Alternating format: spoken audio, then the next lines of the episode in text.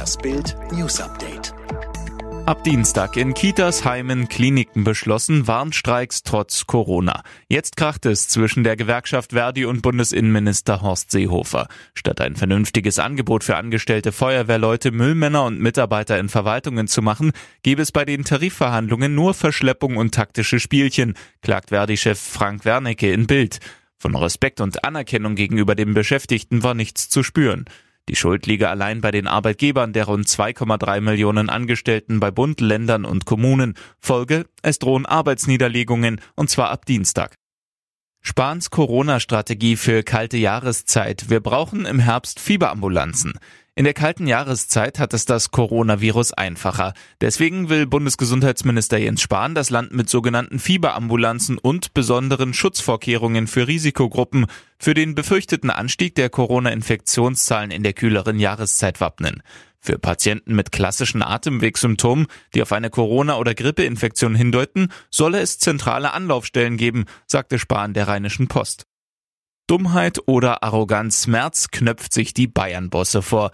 Er kandidiert beim CDU-Parteitag im Dezember nach seinem knappen Scheitern vor zwei Jahren erneut für den CDU-Bundesvorsitz. Im Bild-Talk Die richtigen Fragen sprach Friedrich Merz am Sonntagabend unter anderem über die Bayern-Bosse, die sich im Stadion nicht an die Abstandsregeln gehalten haben. Als ich das Bild gesehen habe, habe ich gesagt, Freunde, was ist denn mit euch los?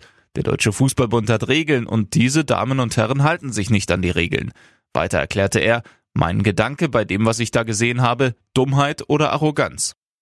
Trotz leerer Intensivbetten Deutschland im Corona-Absagefieber. Es hagelt Absagen in Deutschland. Mit Verweis auf die sogenannte Sieben-Tage-Inzidenz greifen Behörden und Bundesregierung in der Corona-Pandemie wieder durch. Dieser Wert gibt an, wie viele Personen sich in den vergangenen sieben Tagen angesteckt haben. Übersteigt die Zahl der Neuinfektionen in einem Landkreis den Wert 35 pro 100.000 Einwohner werden Maßnahmen fällig. Aber reicht die 7-Tage-Inzidenz allein dafür aus, wegen Corona-Alarm das Land lahmzulegen? Nein, kritisiert CDU-Politiker Andreas Mattfeld und fordert in Bild einen neuen Richtwert für die Corona-Gefahr. Entscheidend sind nicht die absoluten positiven Testungen, sondern die Hospitalisierung in den Krankenhäusern und natürlich die freien Kapazitäten auf unseren Intensivstationen. Vor Schalke-Spiel gegen Bremen 0 zu 8 Wagner, Sieg oder weg. Durch das 0 zu 8 in München spitzt sich die Krise beim taumelnden Traditionsverein Schalke dramatisch zu. Mittendrin Wackeltrainer David Wagner, der den Auftritt und saisonübergreifend 17 Sieglosspiele in Serie zu verantworten hat. Wagner, das war schlecht und naiv. Wir müssen uns jetzt schütteln und gegen Bremen eine Reaktion zeigen. Gewinnt Wagner selbst gegen Fastabsteiger Werder nicht, ist er kaum noch zu halten. Sieg oder weg.